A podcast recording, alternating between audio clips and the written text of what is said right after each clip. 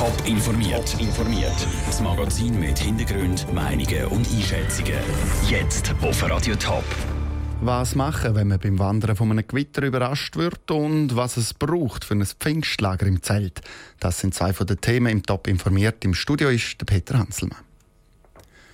Das verlängerte Wochenende steht vor der Tür. Ein Haufen züchtet in Bergen zum Wandern. Das Wetter ist laut dem Wetterbericht aber nicht so ideal. Vor allem am Nachmittag kann es gut Gewitter kommen. Was tun, wenn man von einem Gewitter überrascht wird? Tipps und Tricks von Andrea Nötzli. Es geht manchmal schnell. Dunkle Wolken ziehen auf, es windet, regnet und kommt sogar hageln. Ein typisches Sommergewitter. In den Bergen ist das besonders extrem. Auch das Wochenende sind am Abend Gewitter angesagt. Wenn man am Wandern ist und es kommt ein Gewitter, gibt es verschiedene Sachen, die beachtet werden müssen, sagt Michael Roschi von Schweizer Wanderweg. Das Wichtigste ist dann, sich möglichst rasch eine sichere Unterkunft zu suchen.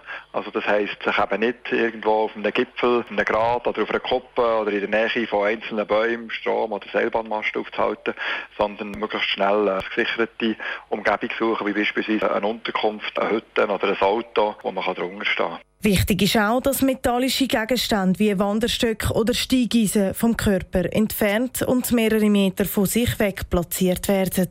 Für den Fall, dass kein Schutz wie eine Hütte oder ein Auto in der Nähe ist, soll man eine ganz spezielle Position einnehmen, sagt Michael Roschi weiter. Dann ist wichtig, dass man die richtige Stellung einnimmt, also dass man sich, wenn möglich, trockenen Rucksack in, in die Hocke setzt und dass man dort die Knie eng anzieht, so dass man möglichst kann verhindern kann, dass ein direkter Blitzeinschlag passieren kann. Und man sollte schauen, dass man den Boden nur an einem möglichst kleinen Ort berührt und auch nie anlehnen in diesem Fall. Es gibt einen Trick, wie man herausfinden kann, wie weit das Gewitter noch von einem entfernt ist.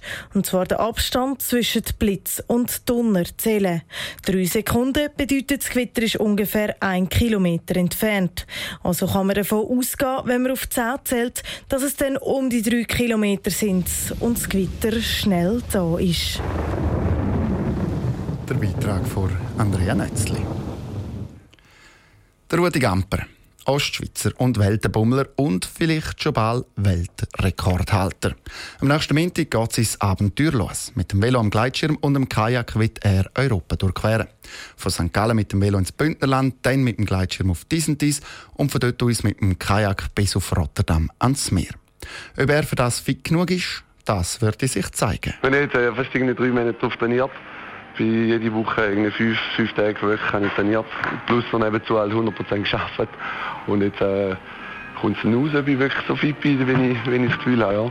Vor allem zu essen würde rechte Herausforderung, sagt Rudi Gamper.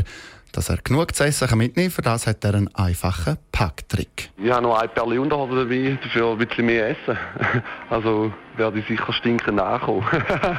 und äh, ja, also es ist wirklich alles als komplett äh, komprimiert und äh, Kanu und da tun ich schon vorbereiten. Äh, den, Schirm den gebe ich nachher ab und so kann ich alles immer so ein bisschen austauschen.